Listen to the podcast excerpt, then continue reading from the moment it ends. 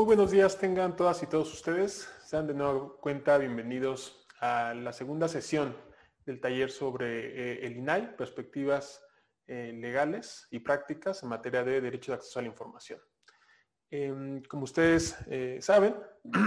el día de ayer empezamos este taller que está conformado por dos secciones y antes de iniciar con la sesión del día de hoy me gustaría dar respuesta a algunas de las preguntas que quedaron en el tintero el día de ayer y hacer algunas precisiones de algunas de las respuestas que eh, se dieron también el día de ayer. Eh, primero, Susana Reyes nos preguntaba eh, hasta dónde existe la obligación por parte de los sujetos obligados, por supuesto, de contestar una solicitud cuando se realizan ofensas a los sujetos obligados o a las personas o los integrantes de los sujetos obligados. Es una gran pregunta porque anteriormente la Ley Federal de Transparencia y Acceso a la Información Pública Gubernamental sí contemplaba que un poco en el mismo sentido que lo dice eh, el artículo octavo constitucional en materia de derecho de petición, esta idea de que los eh, ciudadanos tienen que referirse a la autoridad con respeto y siempre y cuando sea con respeto, eh, eventualmente podría no ser contestada una solicitud o un derecho de petición si se infieren faltas de respeto a la autoridad. Sin embargo, con la nueva ley, la Ley General de Transparencia y Acceso a la Información, en particular no incluye ya ese tipo de normatividades, por lo que en principio eh, sí se tendría que contestar siempre y cuando se identifique que en la solicitud hay una eh, petición de información. Es decir, solamente se prefieren insultos a la autoridad sin que se eh, determine de esa solicitud o de ese documento directamente una petición de información, pues no se tendría que entregar, pero si sí hay una solicitud, independientemente de que se realicen ofendas, se tendría que entregar y eventualmente podría haber un recurso de revisión si no es así. Eh, Regina Ríos, eh, y aquí voy a hacer tres preguntas consecutivas que me permiten explicar una cosa de manera un poquito más amplia. Regina Ríos nos preguntaba cómo garantizar realmente la inexistencia de los documentos si, eh, por ejemplo, ella en particular tiene una copia simple, una copia certificada de un documento en años anteriores. me imagino que cuando dices que tú la tienes es porque eres ciudadana o, o particular y no parte del gobierno. Marcos Córdoba nos preguntaba, y ayer lo tocamos, el tema de si las bibliotecas públicas o archivos, ayer no entendí bien la pregunta, que reciben recursos públicos, existe información reservada dentro de las bibliotecas o archivos públicos, si se puede consultar esa información por medio de una solicitud. Y también eh, Regina Ríos también nos señala que si em, se determina por falta de conocimiento por parte del comité interno, eh, interpreto que es por parte del comité de transparencia, la destrucción de un archivo, si se requiere con posterioridad información dentro de ese archivo qué sucede eh, eh, si hay una, eh, alguna situación y específicamente si se genera una responsabilidad patrimonial por la destrucción de un archivo. Estas tres preguntas me permiten clarificar muy rápidamente la parte del tema de archivos, de cómo, como ustedes conocen, la, todo el entramado normativo en materia de transparencia tiene un lado que tiene que ver relacionado con la materia de archivo, que es independiente, pero que es esencial para el derecho de acceso a la información. Eh, las instituciones básicamente, eh, en una eh, forma muy, muy, muy, muy sucinta, las instituciones tienen la obligación de documentar la información, esa información forma parte de los archivos y los archivos se dividen en distintas categorías dependiendo del momento en el que esa información pertenece a esos archivos. Los archivos de trámite, que básicamente es el lugar donde los servidores públicos tienen la información con la que están tramitando el día a día, básicamente sus cajones, sus gavetas, sus escritorios, las computadoras en las que trabajan. Eso es lo que se considera como archivo de trámite. Una vez que esa información ya no está en el trámite de diario y que deja de funcionar para ese trámite diario, pero que forma parte de expedientes y de archivos, se pasa a una cosa que se llama el archivo de concentración, que es el lugar donde dentro de cada institución hay un archivo, una oficina, un espacio específico para que toda la información que ya no está tramitando pase al archivo de concentración y posteriormente ese archivo de concentración genera las bajas documentales de la información que conforme pasa el tiempo ya no tienen ninguna necesidad de guardarse y ya sea que se digitalice o literalmente se instruya su destrucción. Entonces, cuando eso sucede, eh, la información se destruye, se hacen actas eh, eh, administrativas estableciendo por qué se destruye la información, quiénes fueron los responsables y la información literal se destruye, se, se tritura, se quema o se elimina para ya no generar espacio que, que, en las instituciones puede llegar a ser bastante importante. Sin embargo, hay cierta información que por su importancia, por su trascendencia histórica, más allá del tema del trámite, puede solicitarse o puede identificarse para que sea transferida a los archivos eh, nacionales, a los archivos públicos por su relevancia histórica.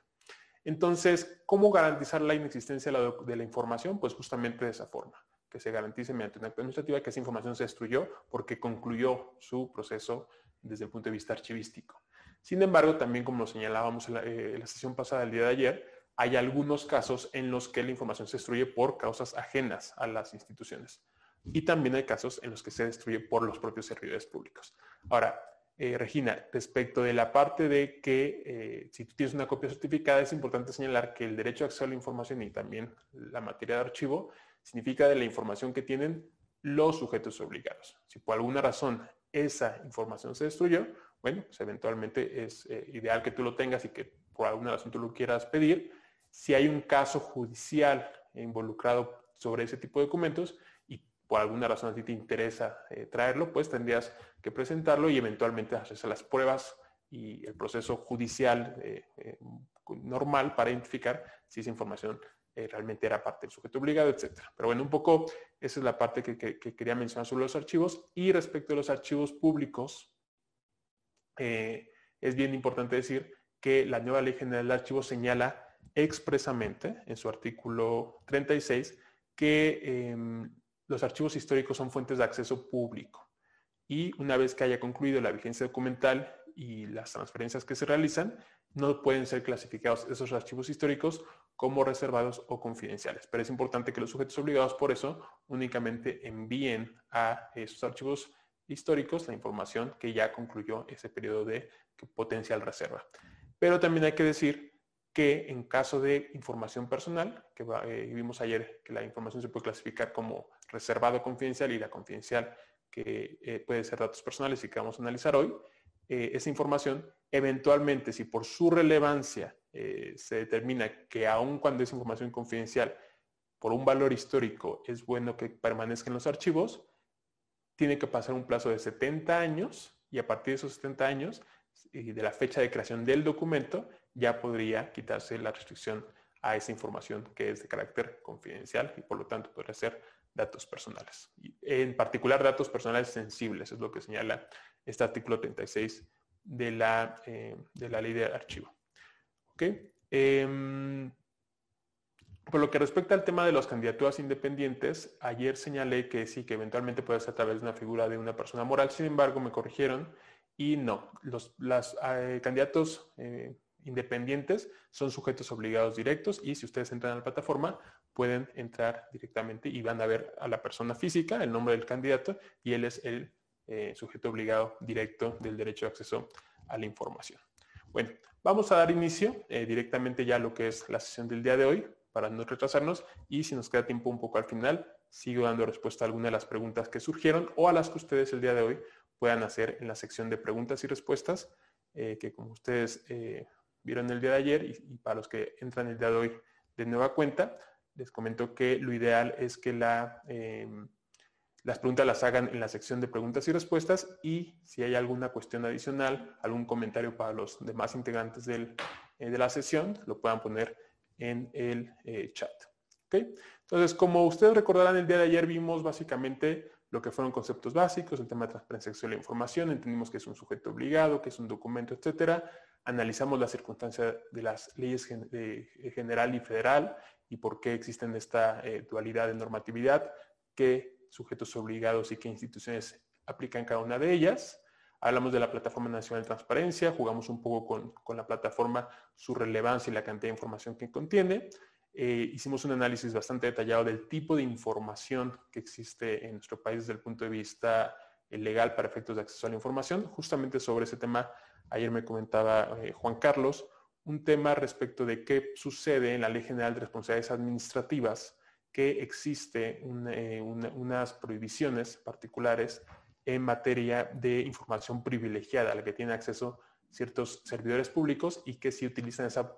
información privilegiada, ya sea en un trabajo posterior a su salida o incluso eh, en el servicio público, a qué se refería esa eh, información privilegiada. Y es una gran pregunta porque para efectos de derecho a acceso a la información no existe la información privilegiada, pero para efectos de responsabilidades administrativas la información privilegiada es la que tuvo, por la esencia de la palabra privilegiada, eh, acceso un servidor público y no tiene ningún impacto para efectos del eh, derecho a acceso a la información. Entonces no se podría decir que la información es privilegiada y por eso no se puede dar o si se puede dar, etc. Eso es otra materia que es la de responsabilidades administrativas y tiene otras reglas.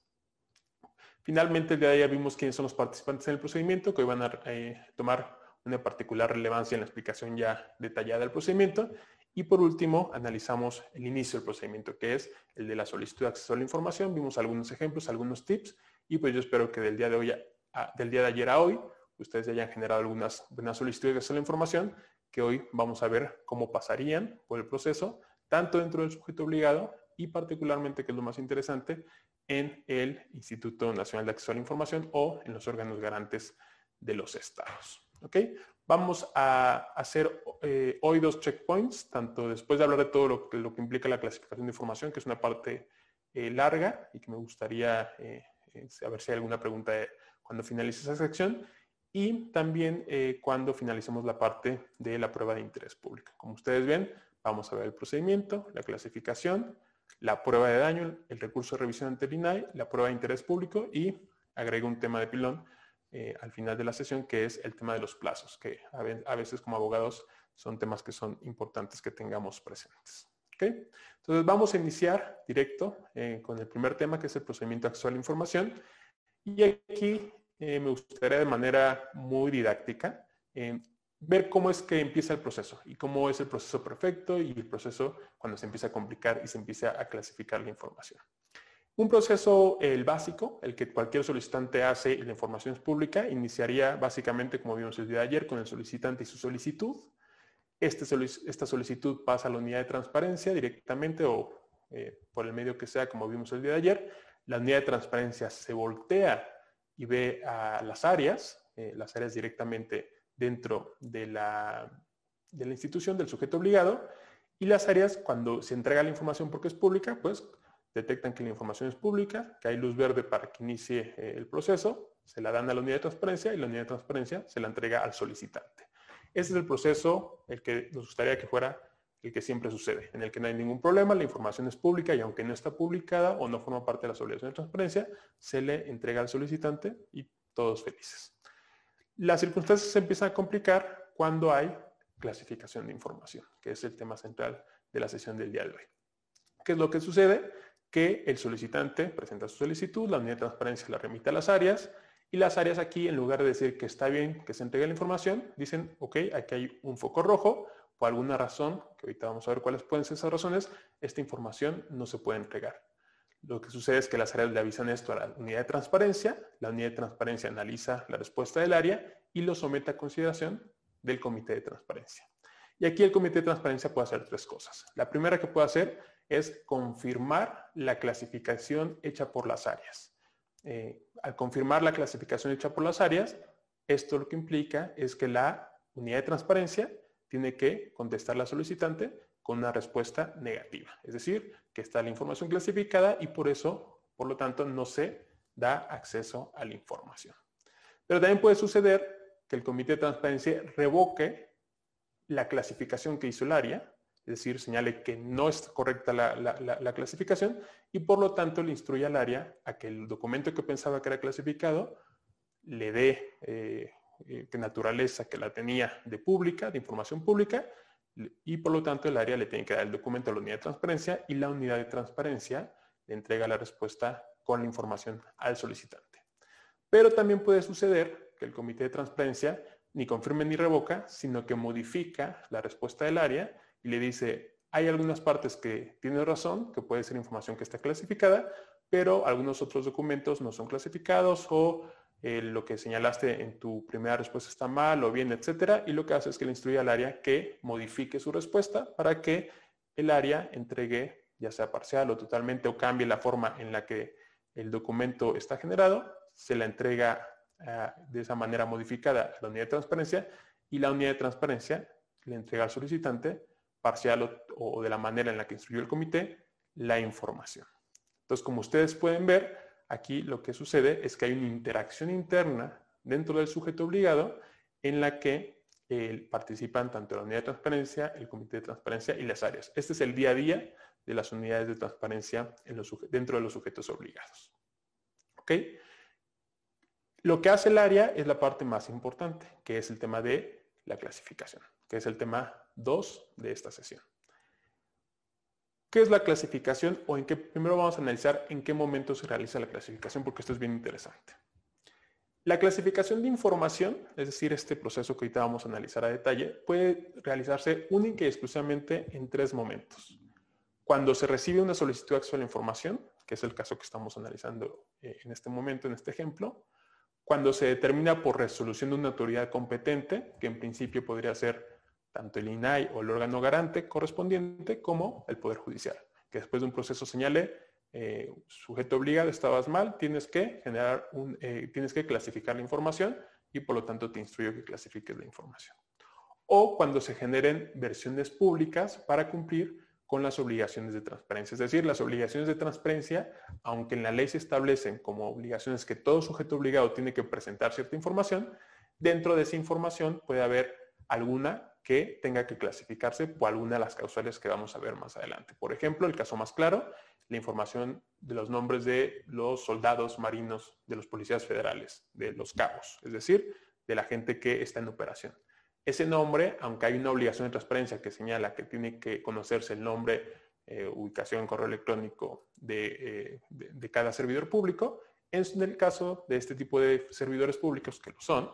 por la naturaleza de las funciones que realizan y porque hay una causal específica que vamos a ver más adelante en materia de protección de la integridad de la vida de las personas, esa información es una información que se clasifica como reservada y por lo tanto no se puede ni siquiera publicar en el portal de transparencia y por lo tanto el Comité de Transparencia de las instituciones de seguridad, Fiscalía General, Secretaría de Seguridad Pública, eh, SEDENA, CEMAR,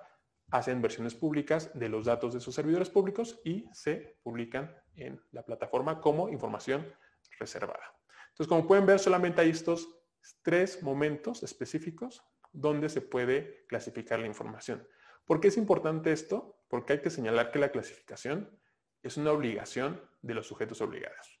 Muchas veces, eh, desde el periodismo, desde los medios, incluso desde sociedad civil o desde la academia, se critica a los sujetos obligados por clasificar información.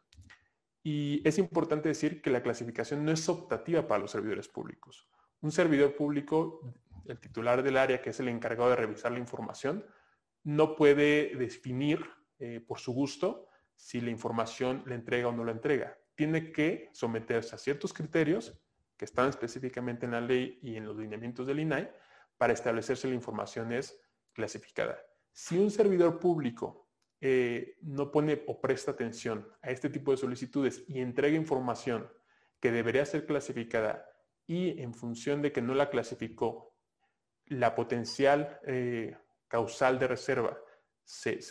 sucede, por ejemplo, que en algún documento eh, un servidor público no se dio cuenta que venía el nombre de un no sé, un ministerio público o de un policía de, judicial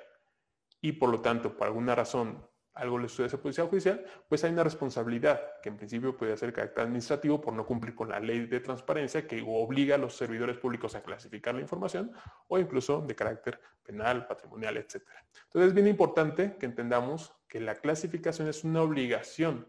para los sujetos obligados, no es una atribución o derecho que puedan ellos eh, realizar de manera eh, ambivalente. ¿Ok? Ahora, ¿por qué es importante saber cuándo son los momentos en que se da la clasificación? Porque si hay un documento que se señala que está clasificado como reservado y no sucedió por alguno de estos tres momentos, ese documento se clasificó de manera ilegal.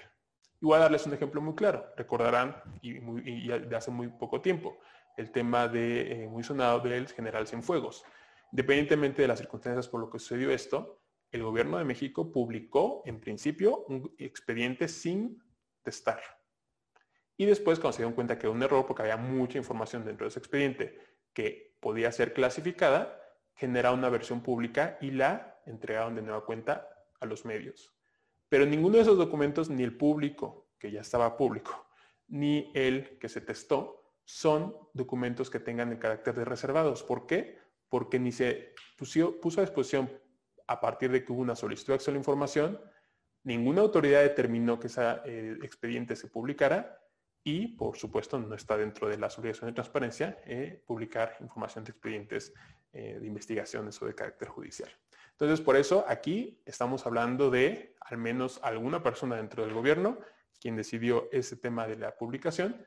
que hay responsabilidades de carácter administrativo y por, por lo tanto se incumplió las leyes de transparencia. Son leyes de transparencia que regulan tanto la forma de transparentar la información, pero también y principalmente la forma de proteger la información del Estado o la información eh, reservada, clasificada como confidencial, que no solamente es información que tiene que ver con el Estado, sino también con información de datos personales que podrían llegar a tener el Estado de sus ciudadanos. Por eso es bien importante identificar exactamente en qué momento sí se puede realizar la clasificación de información por parte de los objetos obligados. Aparte de que eh, eh, en el caso del expediente ni siquiera se fundamentó ni se motivó eh, legalmente, conforme lo señala la ley de transparencia, esa publicación del expediente que se le llamó clasificado, pero que en realidad solamente era un expediente testado. ok, entonces, bueno, con esto ya tenemos claro en qué momento se da la clasificación. Para efectos de nuestro ejemplo, el que estábamos poniendo el día de hoy, pues ese momento se da aquí, con las áreas. Recuerden, quien clasifica es el titular del área. La unidad de transparencia no clasifica la información y el comité solamente analiza la clasificación y confirma, modifica o revoca esa clasificación. ¿Qué es la clasificación de información? Es un proceso mediante el cual el sujeto obligado, unidad de transparencia, áreas, comité de transparencia, determina que la información que está en su poder actualiza un supuesto ya sea de reserva o de confidencialidad, que es lo que veíamos el día de ayer, y los obligados a hacer esto son, o los responsables son, los titulares de las áreas. Y por último, ya lo eh, platicábamos el día de ayer, pero es importante eh, volverlo a insistir, la clasificación de información se da conforme a un análisis caso por caso. No se pueden clasificar expedientes completos previo a una solicitud, como ya lo veíamos, y no se pueden clasificar expedientes eh, como, reservados o confidenciales solo porque sucede o porque a alguien le interesó hacerlo dentro del gobierno o dentro de una institución en particular. La clasificación y, si, si las causales están actualizadas, se tienen que resolver caso por caso, dependiendo esos tres momentos en los que se puede clasificar la información. Entonces, aquí es el momento en el que sale la clasificación y vamos a entrar, ahora sí, a la parte más interesante que es cuáles son las causales por las que se puede, en principio, vamos a ver, eh, reservar la información.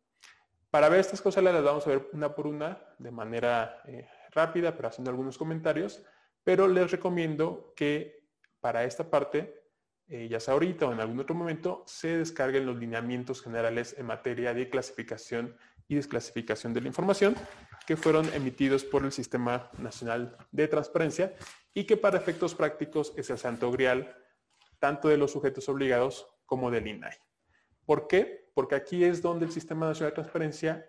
aterrizó exactamente estas causales de clasificación y todo el proceso, que la verdad es muy interesante a los que les interesa este tema, eh, analizarlo en este documento, y no queda en temas etéreos o abiertos de que los sujetos obligados puedan decir, ah, yo creo que a ojo de buen cubero, esta causal le queda a mi, a mi expediente o a la información que me están solicitando. No. Estos lineamientos establecen con mucha precisión cada una de las causales, cuando sí y cuando no pudiera llegar a, eh, a, suceder, que la causal se dé. Entonces les recomiendo que bajen estos lineamientos y vamos a dar inicio eh, específicamente a analizar cuándo la información se puede reservar. Y es bien importante entender que el artículo 110 señala que la información puede clasificarse aquella cuya publicación, esta vez se nos, se nos va un poco y no vemos esa parte, pero es cuya publicación genere los efectos que cada una de las fracciones señale. Es decir, la información se reserva porque la publicación genera los efectos, no porque la, información tenga alguna naturaleza en específico que no tenga efectos independientemente si se publica o no. Por eso les decía que eh, el principio de máxima publicidad tiene una lógica. Toda la información del gobierno, por principio, es pública. Sin embargo, cuando se solicita acceso y por lo tanto se publicaría, si genera alguna de las circunstancias que vamos a ver más adelante en, un momento, en ese caso sí ya estaríamos hablando que se tiene que clasificar. E insisto, porque nunca está de más insistir, La clasificación es una obligación de los sujetos obligados. No está a su arbitrio decidir si quieren o no clasificar la información. La primer causal, que es una de las más que más se utilizan en algunas de las instituciones y de las más interesantes, es la de que la publicación comprometa la seguridad nacional, la seguridad pública o la defensa nacional y que cuente con un propósito genuino y un efecto demostrable. Es decir, que genuinamente suceda eso y que se pueda demostrar que pueda suceder eso. En los eh, lineamientos que le señalaba del Sistema Nacional de Transparencia, ahí se establecen 11 fracciones en el lineamiento decimoséptimo de cuando estamos hablando de una amenaza o, que pudiera haber una situación de seguridad nacional. Y ahí básicamente digo, son 11 fracciones, pero te dice cuando se quebrante la unidad de las partes integrantes de la federación, cuando se atente contra el, personal diplomático, es un tema de seguridad nacional, cuando se amenaza o se ponga en riesgo la gobernabilidad democrática porque impida, se impide el derecho a votar o a ser votado, o cuando se obstaculice perdón, la celebración de elecciones, eh, también cuando se obstaculicen o bloqueen las actividades de inteligencia o contrainteligencia, es decir, todo el Centro Nacional de Seguridad podría estar cubierto por esta fracción y básicamente toda la información que genera ese, centro está clasificada o puede ser clasificada caso por caso como reservada en función de, esta fracción, porque son funciones de inteligencia y o contrainteligencia. La siguiente es cuando se vulneren las acciones para evitar la interferencia extranjera en los asuntos nacionales. Esa está un poco más complicada de, que se dé en la realidad o cuando se ponga en peligro la coordinación interinstitucional en materia de seguridad nacional. Eso sucede mucho o sucede mucho cuando se solicitan cuestiones relacionadas eh, con el Consejo de Seguridad Nacional, que son eh, situaciones que por su naturaleza son completamente reservadas y por lo tanto cuando se solicita información de esos consejos, pues en principio queda como anillo al dedo. Esa frase que ha sido famosa, eh, esta, esta fracción, de que hay un peligro en la coordinación interinstitucional y por eso también es la razón por la que eh, la Comisión de Seguridad Nacional del Senado de la República puede tener siempre eh, sus comisiones a puerta cerrada porque la información que se comparte en ese tipo de sesiones es información de seguridad nacional. la causal séptima tiene que ver con que se obstaculicen, obstaculicen o se dificulten estrategias o acciones para combatir la delincuencia organizada la Comisión de, Delitos contra la Seguridad de la Nación. Y estos delitos de contra la seguridad de la nación tienen que ver con traición a la patria, espionaje, sedición, motín, rebelión, terrorismo, sabotaje, conspiración, tráfico ilegal de materiales nucleares, armas químicas, biológicas y convencionales de destrucción masiva. Todo lo que tenga que ver con circunstancias de ese tipo, información, expedientes relacionados con esos temas, se puede clasificar como eh, información reservada por esta causal de seguridad nacional y también cuestiones que tienen que ver cuando con la publicación de la información se posibilite la destrucción, inhabilitación o sabotaje de cualquier infraestructura de carácter estratégico. Es decir, si alguien solicita mm, planos arquitectónicos de aduanas, podría aplicar esta fracción o de las cárceles, evidentemente, podría aplicar esta fracción. Y de hecho, más adelante vamos a ver que en casos, en este tipo de casos, incluso la temporalidad de la reserva puede ser aún mayor. Eh, aquí hay una bien interesante que uno pensaría que nunca se utilicen, pero efectivamente ya se pueden estar utilizando y que aparte no he visto que se utilicen para solicitudes muy puntuales en esta administración, que es cuando se obstaculicen o bloqueen acciones tendientes a prevenir o combatir epidemias o enfermedades exóticas en el país, que es lo que hemos estado viviendo en los últimos meses.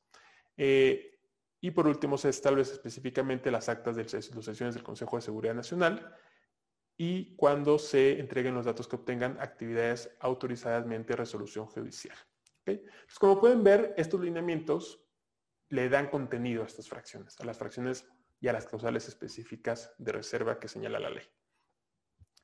Eh, la segunda causal, más allá de la parte de eh, seguridad nacional, ah, bueno, Ahorita nada más platicamos sobre seguridad nacional directamente. O sea, cada una de estas, de estas secciones se, se establecen en los lineamientos y en el lineamiento decimoctavo ya te especifica cuáles o cuándo puede ser un tema de seguridad nacional. Nada más que ahí no hay fracciones como tal, sino que en este caso se señala que cuando son tendientes a preservar y resguardar la vida, salud, integridad y ejercicio de derechos de las personas. Eso es lo que se entiende por eh, seguridad nacional.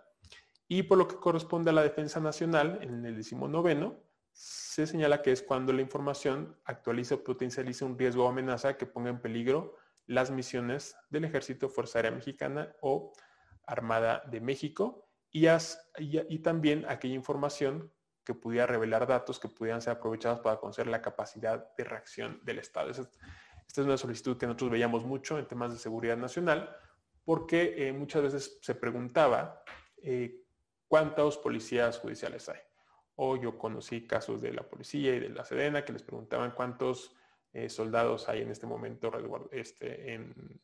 las zonas militares. Y eso es algo que se le conoce como la causal de reserva por estado de fuerza. Es decir, tú como eh, particular no puedes o no, es, no deberías saber cuánta capacidad de reacción tiene el Estado ante una contingencia de carácter de seguridad pública o de defensa nacional. Eso es todo lo que incluye esta primera fracción como causales por las cuales el sujeto obligado puede o, tendría la obligación de reservar la información.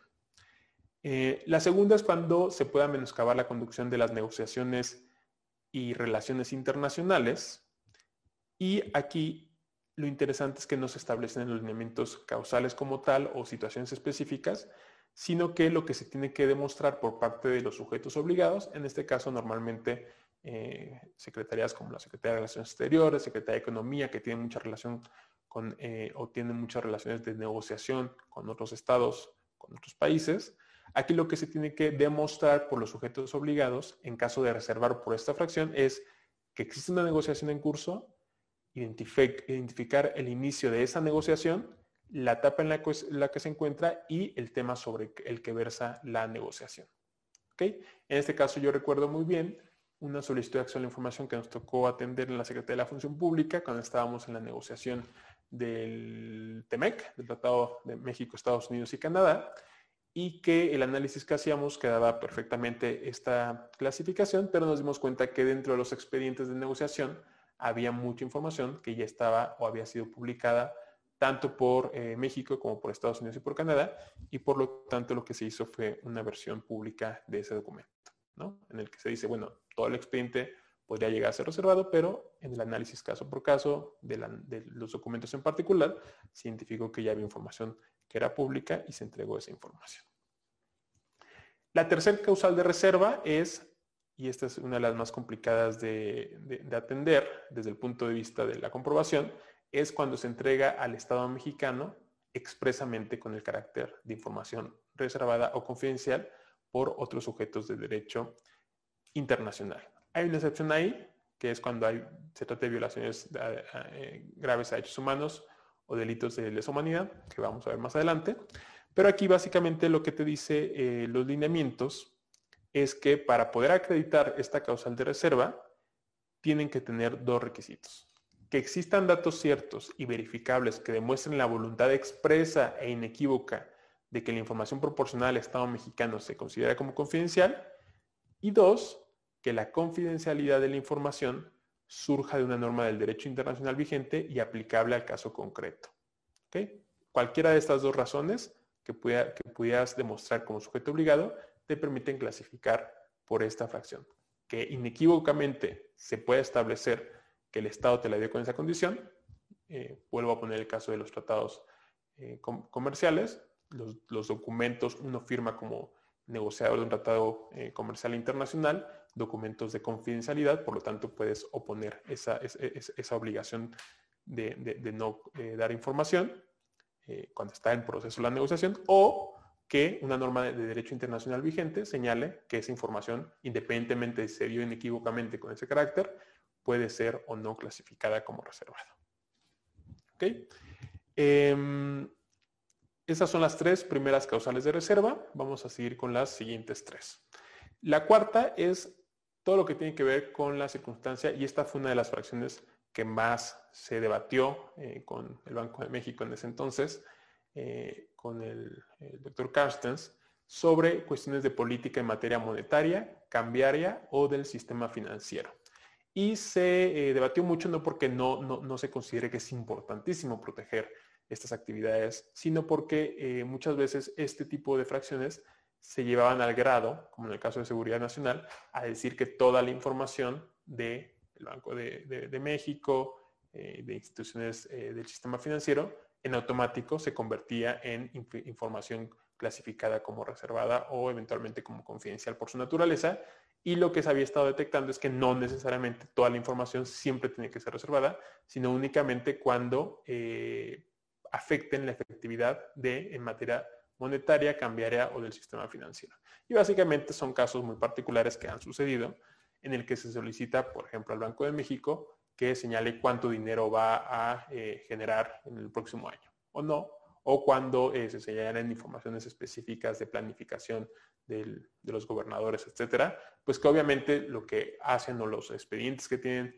internamente, pues tienen como propósito cumplir con su objeto constitucional, que es el tema de eh, evitar la inflación, etcétera, pero que son decisiones que afectan al mercado y que si un ente particular, una empresa o incluso otros países que puedan llegar a tener un interés en que el sistema mexicano, el sistema monetario o el sistema financiero eh, falle, podrían, con esa información, generar un daño. Aquí lo importante es que em, se tiene que demostrar por parte de estas instituciones que de dar esa información puede suceder algún, eh, eh, algún problema que afecte las medidas que eventualmente da este tipo de, dan este tipo de instituciones. Mm, por lo que corresponde al artículo, la fracción quinta, que tiene que ver con poner en riesgo la vida, la seguridad o la, salud de una persona, en este caso los lineamientos son bastante eh, directos y básicamente señalan exactamente lo mismo. ¿eh? Lo mismo que es acreditar un vínculo entre la persona física de la que está solicitando información y que esa información pueda poner en riesgo su vida, seguridad o salud así tal cual. Con que se pueda demostrar que existe el vínculo, en automático se puede señalar que esa información es clasificada como reservada. Aquí es bien importante eh, también decir que no hay que confundir esta causal de reserva con cuestiones de datos personales. Aquí de lo que estamos hablando es cuando la información que solicita, más allá de si se solicitó datos personales, que eso tiene otra naturaleza, que es la confidencial, eh, cuando tiene que ver cuestiones de que se ponga en riesgo la vida o seguridad de una persona física. Casos muy concretos, por ejemplo, eh, nos llegaban solicitudes en la PGR, entonces PGR, relacionadas con cuántos eh, guardaespaldas tiene X o Y persona, tanto de servidores públicos como de los testigos protegidos o personas, etc. No están pidiendo datos personales per se, eh, a veces se identificaba en las solicitudes los nombres de las personas que podrían llegar a tener este tipo de servicios, pero de dar a conocer esta información, pues hay un vínculo inmediato de que pudiera poner en riesgo su vida, su seguridad o la salud de una persona, en este caso física. Em, la sexta causal es cuando se obstruyan actividades de verificación, inspección y auditoría relacionadas con cumplimiento de leyes básica, o recaudación. Básicamente esta es una eh, fracción que evita que entes fiscalizadores, eh, la Auditoría Superior de la Federación, pero en particular, en este caso, el, sistema, el Servicio de Administración Tributaria, eh, eventualmente tuvieran que dar información sobre verificaciones, inspección, auditorías que están o no en proceso, pero que eventualmente pudieran obstruir esas actividades de verificación, inspección, auditorías. Esa es también una causal que se da mucho en ciertas instituciones, no necesariamente en todas. Entonces estas son de la cuarta a la sexta y ahora vamos a hablar de la séptima a la decimoprimera. Eh, la séptima es cuando se obstruya la prevención o persecución de los delitos. Esta es bien importante separarla de otra que vamos a ver más adelante que tiene que ver con las investigaciones de los delitos. En este caso estamos hablando cuando de la publicación de la información se pudiera obstruir tanto la parte de la prevención que tienen que ver con políticas de prevención, etcétera, como la persecución de los eh, delitos. Y por persecución de los delitos eh, se refiere a la parte de, no de la investigación per se cuando ya hay una carpeta de investigación, sino de la parte de la persecución, que tiene que ver con más con cuestiones de la policía, no del tanto del Ministerio Público, sino de la policía. Entonces, alguien no podría solicitar a la Secretaría de Seguridad Ciudadana Federal o a la Secretaría de Seguridad Ciudadana de la Ciudad de México no se le podrá solicitar, oye, quiero saber cuáles van a ser las ubicaciones de los policías durante el mes de mayo, para saber dónde van a estar. ¿Por qué? Porque son políticas de prevención y persecución de los delitos y por lo tanto un ciudadano no debería poder conocer esa información, por lo cual se clasificaría eh, como reservada. Ahora, respecto de esta eh, fracción, eh, los lineamientos señalan que para que pueda suceder se tienen que actualizar tres elementos.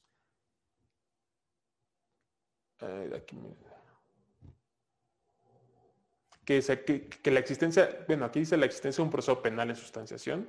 Es que aquí ya me, creo que me equivoqué. Ah, no, esta sí es la que tiene que ver, discúlpenme, aquí acabo de cometer un error, Rafael. Esta es la que tiene que ver con las carpetas de investigación. Entonces, aquí para que se suceda esta, esta, esta, en particular, que es la prevención y persecución de los delitos, que es la que tiene que ver con las investigaciones, tiene que existir un proceso penal, se tiene que demostrar que existe y que está en sustanciación, se tiene que acreditar el vínculo entre la información solicitada y la carpeta de investigación y que la difusión de la información puede impedir obstruir las funciones del Ministerio Público. Más adelante vamos a ver los casos de excepción a esta fracción en particular en materia de derechos humanos, de violaciones graves a derechos humanos y delitos de lesa humanidad. La fracción octava es la que tiene que ver con eh, y que es muy utilizada por algunas eh, sujetos obligadas como casi casi que la fracción de cajón, que es cuando existe un proceso deliberativo de los servidores públicos. Esta parte es interesante porque eh, muchas veces cuando se solicita información es porque eh, los temas están en vivo, o sea, están sucediendo en este momento, porque la ciudadanía tiene algún interés en particular sobre procesos deliberativos que están pasando, no tanto en otras instituciones como el Poder Legislativo, donde los procesos deliberativos son en esencia públicos, sino en, instituciones del Poder Ejecutivo donde se, analizan, se analiza información para tomar decisiones. Y muchas veces se pide información antes de que se tomen las decisiones y esta fracción es la que solicita que se tiene que, la, que establece que si está un proceso deliberativo donde hay opiniones, recomendaciones o puntos de vista y no se ha adoptado una decisión definitiva, esta información puede ser clasificada como reservada. Aquí es bien importante que cuando hagan solicitudes donde esta respuesta esté, sea, la respuesta que les den, uno, identifiquen exactamente cuál fue el periodo de, reserva para que uno, cuando se acabe el periodo, ya la soliciten, porque pues, eventualmente acabó eh, la causal o ya no es, la causal ya no es válida, pero también para que identifiquen el momento en el que se tomó una decisión definitiva respecto a la información que ustedes pidieron, Eventualmente, aunque no haya concluido el plazo de reserva, ustedes podrían eh, iniciar otra solicitud de acceso a la información y tendrían que eh, darles la información porque ya no aplicaría esta reserva y por eso es lo importante de que caso por caso se revise eh, la clasificación de la información. Em, la fracción 9 es cuando se obstruyan los procedimientos para fincar responsabilidades a los servidores públicos. Esto tiene que ver completamente con temas relacionados eh, con responsabilidades administrativas de los servidores públicos y solamente se puede clasificar como reservado en tanto no se haya dictado la resolución administrativa. Aquí hay muchas veces confusiones porque eh, muchas veces una resolución de carácter administrativo para fincar responsabilidades podía llegar a sujetarse a un tipo de impugnación en el ámbito eh, del Poder Judicial de la Federación, un amparo o cualquier recurso de revisión, etcétera. Y muchas veces los sujetos obligados, en especial las contralorías, pues les gusta decir, no, es que sigue en, eh, en reserva porque sigue en un proceso judicial. Sin embargo, aquí te dice muy claramente que es en tanto no se haya dictado la resolución administrativa. Si ya se dictó la resolución administrativa, esa información ya no tendría causal de reserva, independientemente de que siga un proceso eh, legal en curso. La fracción 10 establece cuándo se em, afecten los derechos del debido proceso. Y aquí en la fracción 10, básicamente lo que te dice la ley es que para que suceda y se actualice esta causal de reserva, tiene que existir un procedimiento judicial, administrativo o arbitral que esté en trámite, que el sujeto obligado eh, que, al que se le está pidiendo la información, y esto es bien importante, sea parte en ese procedimiento, que la información no sea conocida por la contraparte antes de la presentación de la misma en el proceso y que con su divulgación se afecte la oportunidad de llevar a cabo alguna de las garantías del debido proceso. Es decir, si tú demuestras con sujeto obligado esas cuatro cosas, en automático aplica la fracción décima de causal de reserva cuando afecta los derechos del debido proceso. Y en el mismo sentido, pero ya en, la parte judicial, no en la parte administrativa, la fracción 11 señala que puede ser clasificada como reservada cuando la publicidad vulnere la conducción de los expedientes judiciales o de los procedimientos administrativos seguidos en forma de juicio, en tanto no hayan causado estado. Si ya causó estado, un expediente judicial o un procedimiento administrativo, en automático ya no se puede eh, oponer la causal de reserva. Y por último, tenemos las fracciones 12 y 13, que eh, señalan la 12 cuando se encuentren contenida dentro de las investigaciones de hechos que la ley señale como delitos. Esta es la con la que me confundí de la fracción anterior. Y en este caso en particular, en la fracción 12, lo que la ley señala es que forme parte de averiguaciones previas o carpetas de investigación que resulten en de la etapa de investigación durante la cual, de conformidad con la normatividad en materia penal, el Ministerio Público o su, equivalente reúne indicios para el esclarecimiento. Es decir, esto es específicamente una fracción hecha a la medida para los ministerios públicos para no tener que dar información dentro de las carpetas de investigación que se llevan ante los ministerios públicos y las fiscalías. Y por último, la fracción 13, que es como la fracción del cajón desastre que casi todas las leyes siempre tienen cuando se enlistan requisitos o causales, etcétera, pero que en este caso tiene sus asegúnes. La fracción 13 señala que también puede clasificarse como reservada cualquier eh, información que por disposición expresa una ley tenga el carácter de reservada. Pero aquí el truco está en que no, los legisladores no pueden eh, empezar a poner en cualquier ley, y que ha sucedido muchas veces esa intención de, hacerlo, eh, que la información es de carácter reservada, porque esta fracción específica señala que siempre y cuando la ley, al señalar la reserva de la información, se acorde con los bases, con las bases, los principios y los, las disposiciones establecidos en la ley, en la ley de, general de transparencia. Y por lo tanto, y también los tratados internacionales, y por lo tanto, cuando se da el caso de que una nueva ley establece una reserva de información, en principio nunca va a poder establecerse una clasificación de reserva eh, que esté en contra de que se tiene que analizar caso por caso y en contra del principio máxima publicidad, etcétera, que se ha intentado en muchas ocasiones a nivel estatal y también a nivel federal hacer, eh, específicamente que cierta información, tengo un caso muy presente en la Ciudad de México, de la Policía de la Ciudad de México, eh, que surgió una iniciativa en la que se establecía que cierta información era reservada y no podía entregarse total, así completamente y, que ni siquiera tenía que hacerse un proceso de clasificación. Y obviamente subió a la Suprema Corte de Justicia de la Nación y se señaló que no podía ser porque esta fracción lo que te dice es siempre y cuando sea acorde a las bases, principios y disposiciones establecidos en la Ley General de Transparencia y Acceso a la Información Pública. Entonces, con eso concluimos cuáles son las causales de reserva. Son bastantes, pero como ustedes se podrán dar cuenta, son razones, salvo que alguien me corrija o tenga una opinión diferente, pues que se entienden. O sea, son cuestiones que por su naturaleza, por su esencia, etcétera, pues uno entiende que los sujetos obligados o el gobierno no dé la información. El detalle está en la interpretación de cuándo efectivamente eh, la causal de reserva se da y cuándo no, y eso justamente es la tarea del Instituto Nacional, así como de los organismos garantes a nivel estatal. Ahora, vamos a pasar, una vez que ya conocimos todas las reservas, y recuerden que la reserva es una excepción, excepción al principio de máxima publicidad, es decir, el principio de máxima publicidad te dice toda la información es pública, salvo que se clasifique como reservada, pero a esa excepción hay otra excepción, que es la excepción a la reserva. Es decir, que no puedes señalar como reservada en dos casos muy, muy específicos, que es cuando la información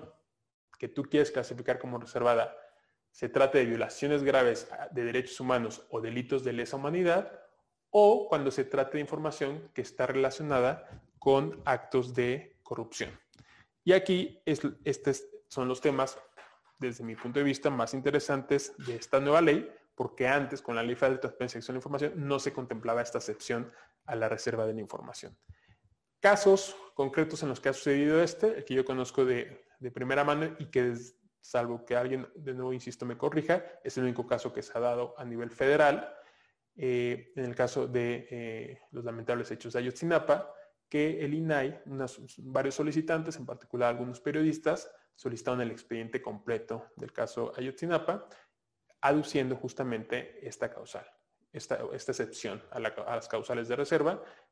¿Por qué? Porque el expediente era un expediente abierto, en el cual aplicaba la causal de reserva de carpetas de investigación, porque no se había concluido y porque seguía en etapa de investigación. Sin embargo, lo que el INAI eh, eh, señaló en ese entonces, ante esas solicitudes que fueron clasificadas como información reservada por parte de la entonces PGR, sube al INAI eh, y una vez que sube al INAI, el INAI te dice aplica específicamente esta excepción y por lo tanto regresa la instrucción a la PGR para que se genere una versión pública del caso de Yotzinapa. Es decir, no es que esta fracción genere que el expediente completo sea 100% abierto y ya se tenga que entregar, sino que no se puede reservar la información dentro, o sea, como, como tal, el expediente no se puede reservar. Ahora, eso no quiere decir, y es la parte donde entra el detalle, que dentro de esa información no exista algunas secciones de información que no tienen que ver con las violaciones graves a derechos humanos que se están investigando o con los delitos de lesa humanidad que se estén investigando y que eventualmente sí puedan ser clasificadas como reservadas. Es decir, cuando el INAI instruye que se entregue esta información, se tienen que hacer un análisis hoja por hoja, y se los digo porque yo vi muchas de esas hojas y yo testé muchas de esas hojas con, plumones que, eh, de estos que huelen muy fuerte y que te dan como hasta ganas de, no sé,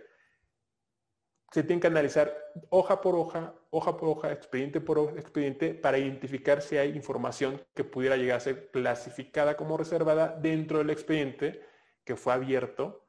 en función de esta fracción. Y aquí me gustaría hacer una reflexión, porque eso trata este taller, respecto de cómo se dio ese caso en particular, que yo eh, participé en, ese caso justamente cuando cambia eh, la titularidad de la Procuraduría entra una nueva administración, se determina que se tiene que cumplir con lo que señaló el INAI. Sin embargo, durante el proceso nos dimos cuenta que hubo varios fallos de varias personas y, lo, señaló eh, como, como, como tips, tips prácticos.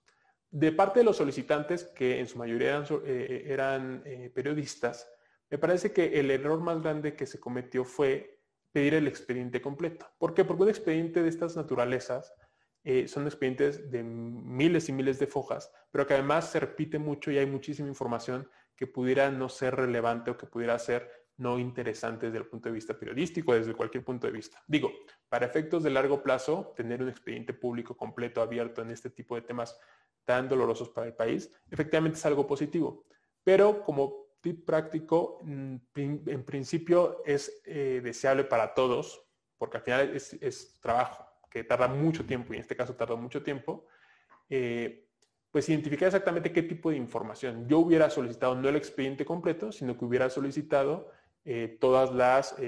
no sé, los documentos en los que establecían las líneas de investigación por las violaciones graves de derechos humanos contra los estudiantes. Y eso hubiera reducido a un número muchísimo menor el tipo de documentos que se hubieran entregado y que eventualmente hubiera sido los mismos que tenían información relevante para efecto eh, periodístico o de, organizaciones de la sociedad civil. Ese es como un, primer error. El segundo error que yo identifiqué fue justamente que desde el INAI se resolvió sin ejercer un derecho que tienen los comisionados y que solo los comisionados en este país tienen, que es acceder a la información. Los siete comisionados del INAI y en su momento en la competencia estatal los comisionados eh, de los órganos garantes estatales son las únicas personas en todo el país que tienen derecho o atribuciones para acceder a toda la información que hay en este país, siempre y cuando procedan de una solicitud de acceso a la información y que se fue a un recurso de revisión. Y eso no sucedió. Eh, en, caso, en este caso muy concreto, no hubo una solicitud por parte de los comisionados de acceso al expediente que hubiera sido un segundo momento en el que los comisionados hubieran, podido determinar, a ver, si estoy viendo el expediente y me estás diciendo qué secciones tiene el expediente, y estas secciones son las que están relacionadas con violaciones graves a derechos humanos, pues instruimos que estas secciones o estos apartados sean los que se genere la versión pública. Eso también hubiera reducido en tiempos. ¿Y por qué digo que son tips? Pues porque al final lo que uno necesita es la información eh, eh, eh, oportuna. Y si por darte miles y miles de, de tomos, cientos de tomos y miles de fojas, se va a tardar este proceso cinco meses y al final lo que vas a tener los que conocemos el tema penal, que los expedientes se repite y se repite y se repite la información y al final vas a tener información repetida que no necesariamente te interesaba, pues al final es un poco eh, pues complejo. al final termina siendo complejo, termina siendo costoso. Ayer lo decíamos, este tipo de procesos de testeo cuestan mucho tiempo, mucho dinero a mucha gente eh, trabajando tanto de, dentro de los sujetos obligados como del INAI, porque aparte el INAI tenía que ir a revisar que la versión pública fuera correcta y ahí teníamos en la oficina pues 10 personas del INAI, 10 personas del sujeto obligado y después se abrió a los periodistas para que enviaran la versión pública, etcétera. Son cosas que se generan y que se hacen muy complejas que si el solicitante hubiera pedido la información específica, si el INAI hubiera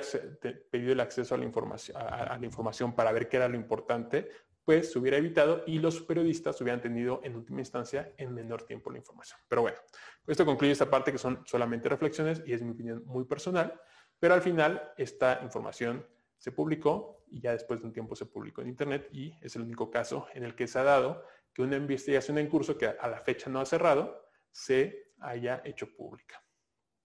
Y el segunda, la segunda excepción a la reserva es la que tiene que ver con información relacionada con actos de corrupción. Y básicamente aquí eh, la reflexión, más allá de si es positivo o no, lo interesante y en lo que se ha sujetado la discusión respecto de las solicitudes que han llegado sobre este tema es que son los actos de corrupción. ¿Por qué? Porque la ley de transparencia no señala que son actos de corrupción, no lo define y no hay ninguna otra ley que de manera directa te diga que son los actos de corrupción. Eh, hay casos muy concretos, como el caso de Brecht, como el caso, eh, el caso Lozoya, que también es el caso de Brecht, y otros varios, donde eh, la razón por la que a veces tanto los sujetos obligados, pero también incluso el INAI ha señalado que no se da la causal de excepción a la reserva, es por... Había una, fundamentación un poco estirada desde mi punto de vista que decía que el Código eh, Penal Federal, donde se señalaban por la reforma del Sistema Nacional Anticorrupción cuáles eran los delitos en materia de corrupción, por hechos de corrupción,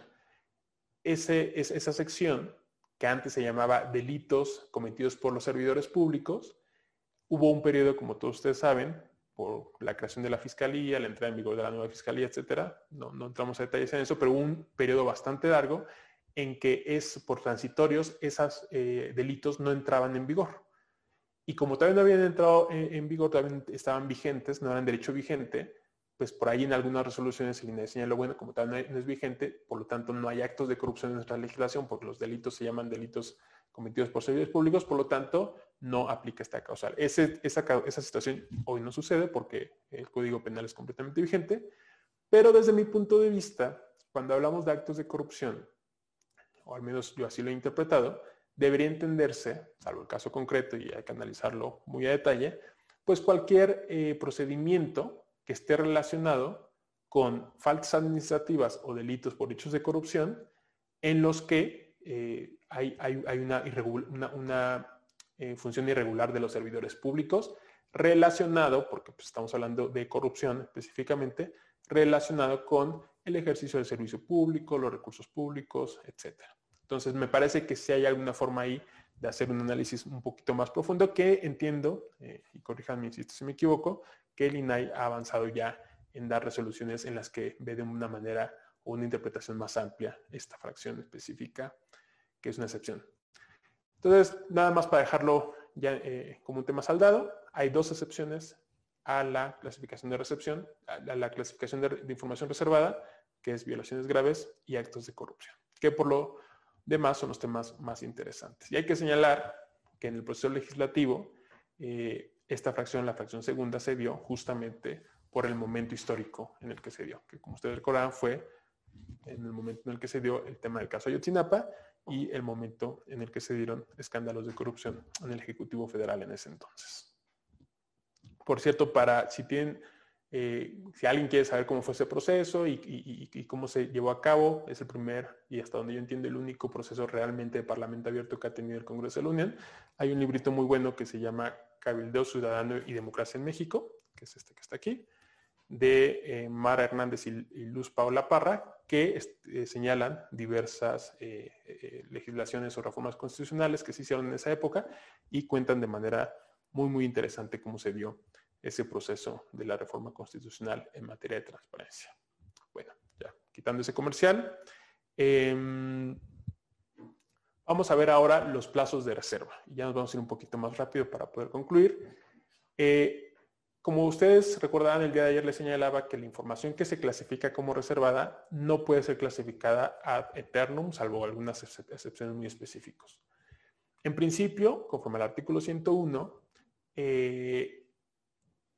la información que se clasifica como reservada solamente puede ser reservada hasta, no por cinco años siempre, sino hasta por cinco años.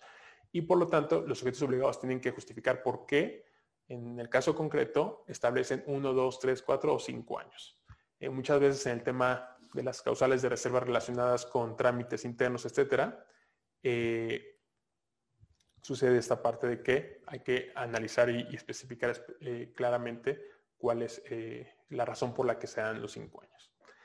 Sin embargo, también se señala en este artículo que excepcionalmente un sujeto obligado, cuando analiza este tema, con la aprobación de su comité de transparencia, puede ampliar el periodo hasta otros cinco años adicionales siempre y cuando se justifique que subsisten las causas. Si no subsisten las causas, un expediente que está clasificado como reservado no puede ya volverse a clasificar. Y se tiene que hacer mediante la aplicación de la prueba de daño, que ahorita vamos a ver qué significa la prueba de daño.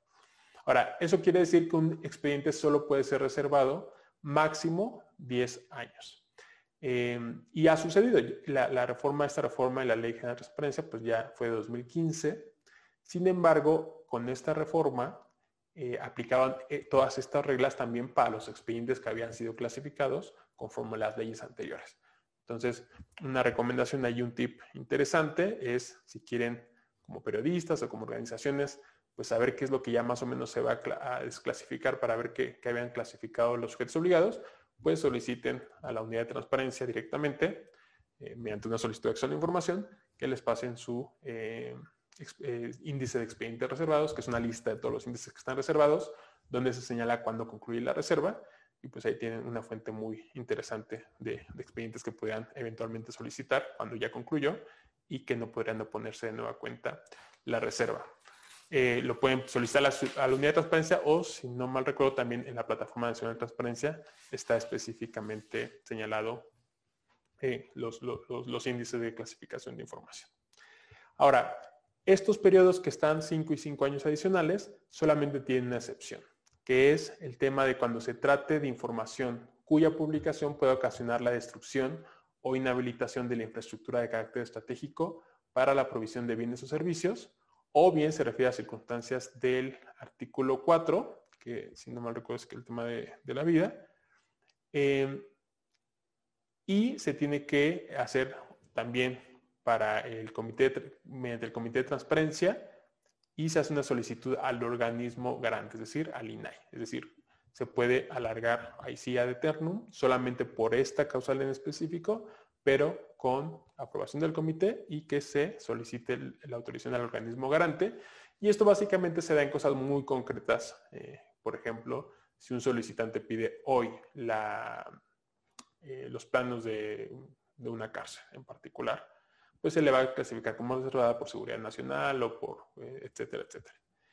Se clasifica como reservada por cinco años, después de esos cinco años subsisten las causales, se, se clasifican por otros cinco años y después de esos cinco años van a seguir subsistiendo las causales y aplica esta eh, causal, que es porque si se da la información puede generar la destrucción o inhabilitación de infraestructura de carácter estratégico para la provisión de bienes o servicios públicos, en este caso el servicio público de cárceles en el país. Es un ejemplo muy claro y lo mismo para si se piden planos de los eh, acueductos, cuestiones relacionadas con petróleo, etcétera. Toda esa información que a lo largo del tiempo va a seguir siendo la misma y que los sujetos obligados pueden seguir reservando y reservando y reservando.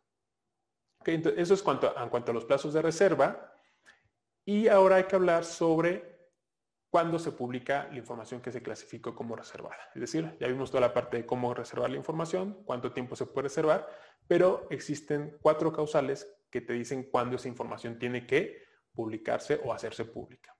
o sea, no publicarse necesariamente, sino que ya deja de estar reservada y por lo tanto puede publicarse. Uno, cuando se extingan las causas que dieron origen a su clasificación, es decir, la razón o la causal que se generó ya no es existente y por eso hay que estar al pendiente de qué sucede con la información que uno quiere, porque puede hacer otra solicitud y si ya se extingue la causa, en esta eh, definición de que tiene que ser caso por caso, pues puede eventualmente eh, se extinguió la causa y te la pueden dar, aunque el expediente diga que sigue reservado. Dos, cuando expiró el, plazo de clasificación, que es muy obvia, si ya expiró, ya en automático se tiene que, eh, serán públicos, si tiene la naturaleza de público. Tres, cuando exista resolución de una autoridad competente que determine que existe una causa de interés público que prevalece sobre la reserva de información, que vamos a ver más adelante con la prueba de interés público, pero es una resolución de autoridad competente que pues, podría ser en principio únicamente el organismo garante, el INAI o el Poder Judicial, ya sea que el caso llegó a través de un amparo o de cualquier otra forma. Y la última razón por la que una clasificación o la información que se clasificó como reservada puede ser o, tiene ya el carácter de pública es cuando el Comité de Transparencia, por la razón que sea, considere pertinente la desclasificación. Tenían clasificados ciertos expedientes, por alguna razón los revisaron y consideran que se debe de desclasificar eh, de conformidad con ese título, con el título de la clasificación. Porque porque se extinguió la causa, porque hay un interés mayor, lo que sea, pero tiene que ser a través del Comité de Transparencia. Perfecto. Ahora, con eso concluimos la parte de la clasificación de información reservada. Y ahora pasamos cuando se clasifica la información como confidencial. En estos casos, el artículo 103 establece nada más, son casos mucho más concretos, cuando la información se considera como confidencial. Y la básica, la información confidencial básica, que siempre va a ser confidencial y nunca va a dejar de serlo, es los datos personales concernientes a una persona identificada o identificable. Es decir, cualquier nombre, eh, domicilio, correo electrónico, teléfono, etcétera, de una persona identificada o identificable que no sea servidora público, evidentemente. Es decir, no, es que el domicilio de un servidor público sea, sea público, eso sí sigue siendo datos personales, pero el nombre de un servidor público por esencia es público y por lo tanto en ese caso no se puede clasificar como confidencial. Pero todo lo demás que sea datos personales concernientes a una persona identificada o identificable, sí es información confidencial y por lo tanto los sujetos obligados tienen la obligación, y hay que insistirlo, tienen la obligación de clasificar esta información como confidencial. Y, por lo tanto, si es el caso, en los documentos o versiones públicas, testar esa información. Ahora, a diferencia de la reserva, que tienen cinco años más cinco años o permanente en casos muy específicos, la información que se clasifica como confidencial no está sujeta a ninguna temporalidad y solo pueden tener acceso a esa información confidencial los mismos titulares de su información o sus representantes o los servidores públicos que dentro de sus atribuciones tienen acceso o derecho o atribuciones a tener acceso a esa información. Fuera de eso, fuera del titular, su representante o servidores públicos, nadie más puede tener acceso a información confidencial y no tiene ninguna temporalidad. Todo el tiempo, mientras esa información que esté dentro del sujeto obligado, esta información confidencial va a tener ese carácter, salvo como lo señalábamos al inicio de esta sesión,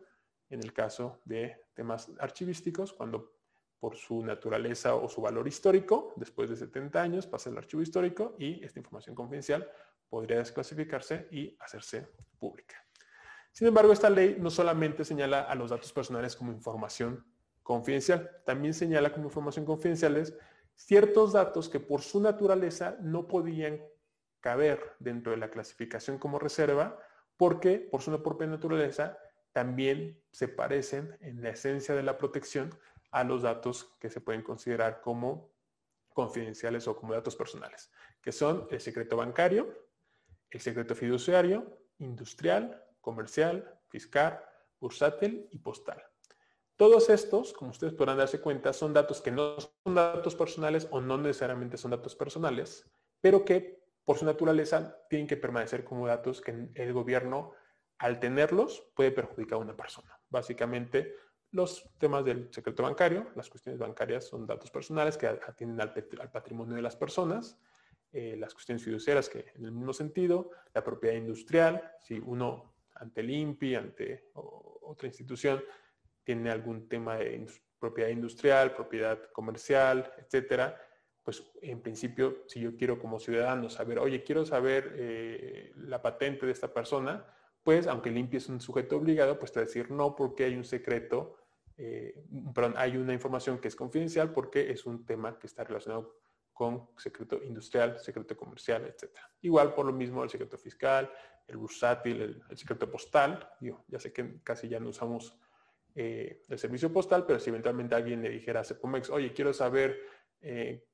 qué día se mandó esta carta o cuántas cartas ha mandado X persona, no sé, que alguien esté investigando ahí un desamor o algo por el estilo, obviamente el Cepomex le podrá decir, esta información no te la puedo dar y no es que la voy a reservar por 5 o 10 años, sino que simplemente no te lo puedo dar porque es información confidencial y permanentemente seguirá siendo eh, información confidencial. Em, ahora es importante decir que esta información es confidencial cuando la titularidad corresponde a un particular, a un sujeto de derecho internacional o a sujetos obligados cuando no involucre el ejercicio de recursos públicos. Es decir, que cuando cualquiera de estos secretos por alguna razón involucre el ejercicio de recursos públicos, entonces ya no tiene la naturaleza de información confidencial. Y ahí es donde entramos a algunas preguntas. ¿Qué sucede, por ejemplo, con, eh, no sé, eh, inventores dentro de la UNAM, que es un sujeto obligado, es un ente público, la UNAM, eh, que con recursos públicos generan cosas y ponen una patente? Ahí habría secreto industrial, en ese caso, porque hubo el ejercicio de recursos públicos. ¿Sí? ¿No? ¿Qué opinan? Hasta donde yo sé, no hay un caso en particular, pero sería interesante que eventualmente se analiza este tipo de casos. Em, y por último, también se señala como información confidencial cualquier información, independientemente de si son datos personales o secretos, que un particular le entrega a un sujeto obligado siempre que tenga el derecho a que esa información se considere como información confidencial, ya sea por una ley o por un tratado internacional. Es decir, eh, si un eh, particular entrega, no sé, un escrito ante un sujeto obligado y señala que esa información considera que, se, debe considerarse como confidencial, por la razón que sea o con fundamento en una ley, esa información, independientemente de que no quede en una de estas, podría ser una causal de clasificación de información como confidencial. Y con esto mm, Pasamos, ah bueno, rapidísimo, y me voy a ir acelerando porque no estamos 20 minutos y te va a faltar un poco de, esta sesión. Em, cuando los sujetos obligados, en principio los sujetos obligados solamente pueden permitir el acceso a la información confidencial, como ya lo decíamos, a los titulares de esa información o con el consentimiento de los particulares, de los que son titulares de esa información. Sin embargo, la ley establece también cuatro causales en las que si el titular o el, particular no consciente podría llegarse a dar esa información o acceso a información confidencial, que es cuando se encuentran registros públicos o fuentes de acceso público, que básicamente es los registros públicos, tanto civiles como de comercio. En esos casos no es suponible la confidencialidad. Si tú vas y solicitas al, al, registro civil de la Ciudad de México el acta de matrimonio de X o Y, tienen la obligación de darte porque es un registro público y no importa que dentro de esa acta de matrimonio acta de divorcio, lo que sea, hay información, eh, datos personales, porque es un registro público y por lo tanto no se necesita el consentimiento de las personas que forman parte de ese acto jurídico para que se pueda entregar esa información. O cuando son fuentes de acceso público. Este tema ha, sido muy interesante, eh, en particular ahora en la pandemia, eh, con el tema de los muertos por COVID, que lamentablemente ha tenido el país y en particular en la Ciudad de México, que sucedió un caso en el que anteriormente se podía analizar la información de las defunciones directamente y se puede establecer nombre, razón de la defunción, porque es un registro público. Las actas de defunción son registros públicos y anteriormente el registro civil permitía que se viera completamente esos datos y por las razones que sean, yo no voy a reflexionar aquí sobre eso, pero me parece un poco oscuro, el registro público de buenas a primeras decidió no permitía el acceso específico a esos datos como se permitía anteriormente y lo fue escondiendo en algunos datos abiertos eh, que sí se publican, pero que eventualmente no contienen el nombre y la causal, que podría ir en contra justo de de este artículo, de esta fracción. La segunda razón por la que eh, se puede dar la información sin el consentimiento es porque la ley señale que esa información tiene carácter de pública, por ejemplo, los nombres de los servidores públicos,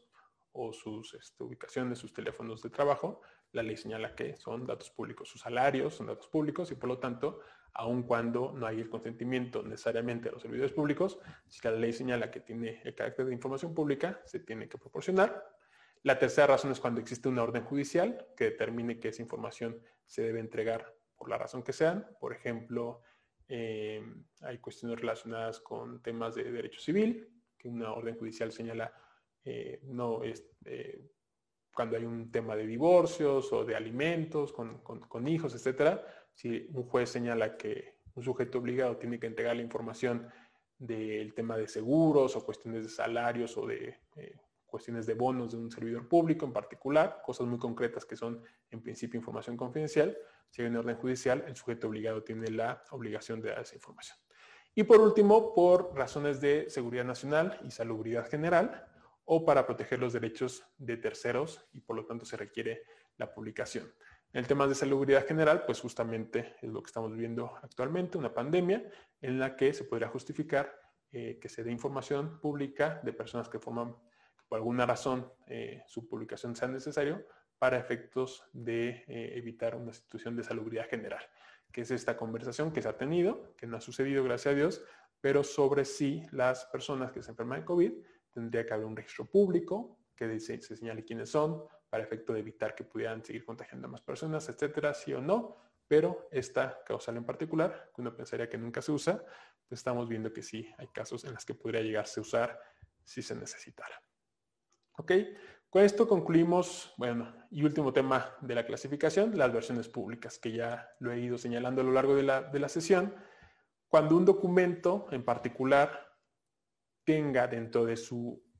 de su información cuestiones o secciones que son reservadas o confidenciales, no se vale decir todo el expediente, como lo señalamos en el caso de Yotzinapa, por ejemplo, todo el expediente es eh, reservado, sino que los sujetos obligados pueden atender una solicitud haciendo una versión pública. Y una versión pública básicamente significa que se testen las partes o secciones que están clasificadas como reservadas o confidenciales y que todo lo que no es clasificado como confidencial o reservado se le entrega al solicitante para que puedan ver la información que es de su interés.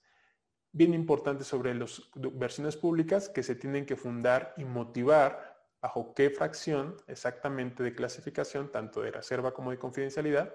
la información que se está testando forma parte. Y eso es bien, bien, bien, bien importante que se haga, porque si no, un solicitante cuando está viendo la información ve los, eh, los tachones o las rayas negras que cubren la información, pero no sabe por qué razón se clasificó esa información y el INAI es el encargado de analizar que esa información se haya clasificado adecuadamente.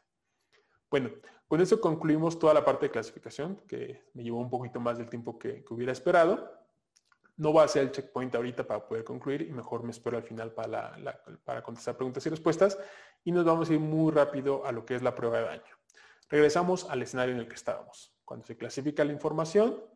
y es dentro de el sujeto obligado cuando se hace la prueba de daño. ¿Y qué es la prueba de daño? Es que cuando se da una de las causales de reserva, se funda y motiva a través de una aplicación de la prueba de daño que esa información se clasifica como, clasificación, como información reservada. Eh, ¿Y qué es lo que nos dice el artículo 104 sobre esta información? Pues que en la aplicación de esta prueba de daño que hacen las áreas, no el comité de transparencia, no la unidad de transparencia, sino las áreas, se tiene que justificar que esa información es reservada porque la divulgación representa un riesgo real, demostrable, que se demuestra que se identifica y que es en perjuicio significativo al interés público, a la seguridad nacional, y eso son las causales de reserva. Dos, que el riesgo de perjuicio que supondría que se divulgara esa información supera el interés público general de que se difunda, es decir, el área tiene que hacer un análisis interno de por qué el riesgo es mayor al interés público que pudiera haber eh, en la sociedad. Y por último, que esa limitación, esa limitación de dar la información, se adecua al principio de proporcionalidad, es decir, que es proporcional y que no afecta a otros derechos y que representa el medio menos restrictivo disponible para evitar ese perjuicio. Si hay otro medio para evitar ese perjuicio que implicaría que esta información se pudiera dar y no se puede mostrar, pues eventualmente ya no aplicaría y se tendría que desclasificar la información o más, o más bien no, no clasificarse. Entonces, esta prueba de daño la hacen las áreas y son aprobadas dentro del trámite que ya vimos por parte del Comité de Transparencia y esta prueba de daño se le entrega al solicitante. Entonces hay tips a los solicitantes siempre analizar cómo se hace la prueba de daño por parte de las áreas para efectos de entender un poquito más, para, para cuando llegue el momento del recurso de revisión, por qué razón el sujeto obligado clasificó la información como reservada. ¿Ok? Esto es lo que es la prueba de eh, daño. Después, eh, vamos a pasar ahora, ahora sí, al recurso de revisión. El recurso de revisión básicamente sucede cuando, ¿qué pasa? Cuando estamos en, nuestra solicitud, se clasifica la información o se declara como inexistente, por lo tanto el comité lo, hace, confirma o modifica esa información y se le entrega al solicitante una respuesta que no le parece. en ese momento, si el solicitante esa información o esa respuesta no le pareció,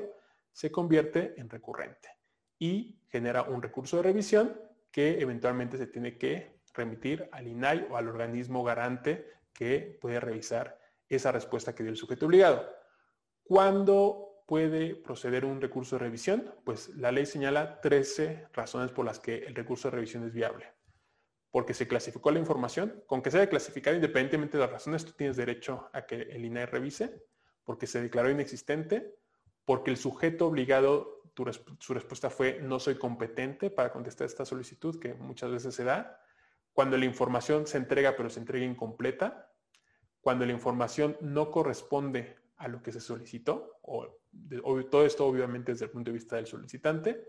cuando hay una falta de respuesta en los plazos que la ley señala,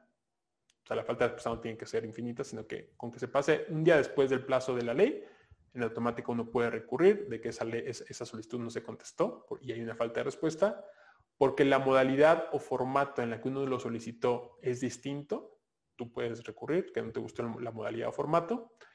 eh, que el formato o la información que te dan está es incomprensible y no es accesible conforme lo señala la ley. Es decir, si tú pediste, no sé, alguna situación por alguna incapacidad, etcétera, y no te lo dan en ese formato comprensible o accesible, podrías recurrir ante el INAI. Nueve, que no estés de acuerdo con los costos que te dieron o el tiempo que te señalaron como tiempo de entrega por lo cual el INAI puede revisar eh, el tiempo que señaló el sujeto obligado, porque no se le dio trámite a la solicitud, es decir, más allá de si te respondieron o no, no hubo un trámite a la solicitud, tú, entregaste tu escrito y no hubo un trámite, no te contestaron, no te dijeron nada, etcétera, puede eh, ser una causal por la negativa a permitir la consulta directa, es decir, que tú hayas solicitado la consulta directa o ellos te dijera, el sujeto obligado te dijera, no, no puedo darte la información, pero está eh, puede ser consulta directa y cuando vas a, ver la información te dicen, te niegan el acceso, también puedes recurrirlo. Cuando hay falta de eficiencia o insuficiencia en la fundamentación o motivación de la respuesta,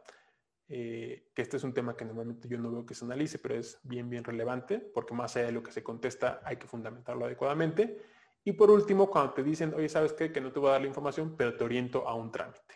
Y a ti no te parece que ese trámite sea el adecuado, por ejemplo, no sé, supongamos el caso que señalaban en algunas de las preguntas de la sesión pasada, vas a una biblioteca o por solicitud pides en una biblioteca un, este, un documento, un escaneo de un, libro y te dicen, oye, ¿sabes qué? Que el trámite en realidad es que tienes que venir, eh, registrarte y pasar a la sala de lectura.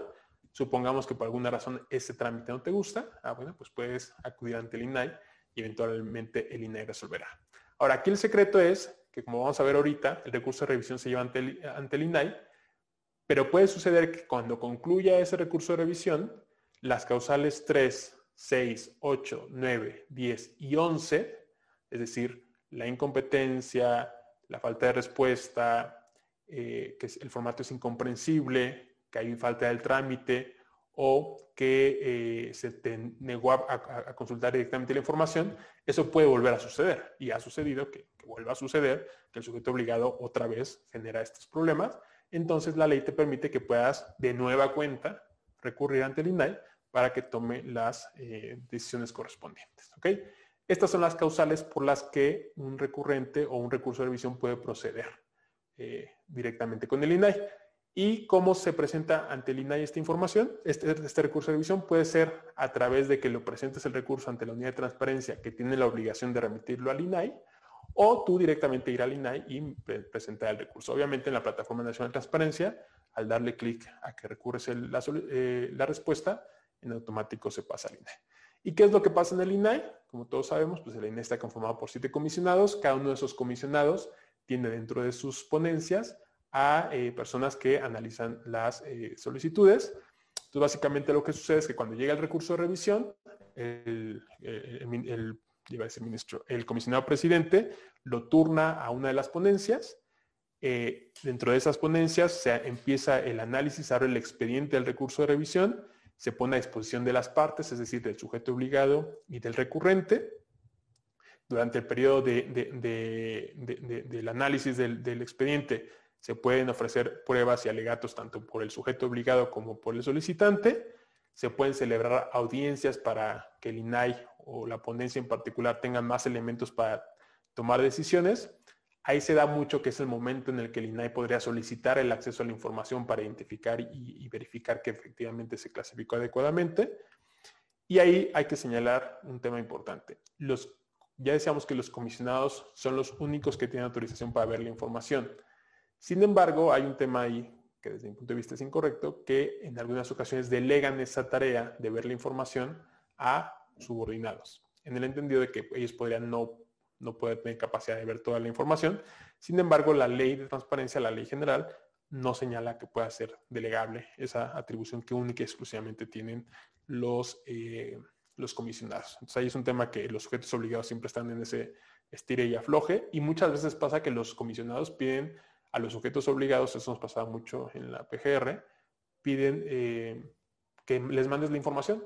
y pues obviamente hay información que por su sensibilidad no puede estar eh, mandándose por, medios este, que no son directamente que el comisionado ya sea que acceda a la información directamente donde está o que la vea porque alguien se la lleva directamente. Y eso sucedía mucho en casos, por ejemplo, relacionados con delincuencia organizada, que los comisionados, y yo dirigí varias de esas eh, eh, sesiones, los comisionados tenían que ir a Seido, porque la información que está, por ejemplo, en Seido, nunca puede bajo ninguna circunstancia salir de Seido, y pues tienen que ir a verla directamente donde está la información.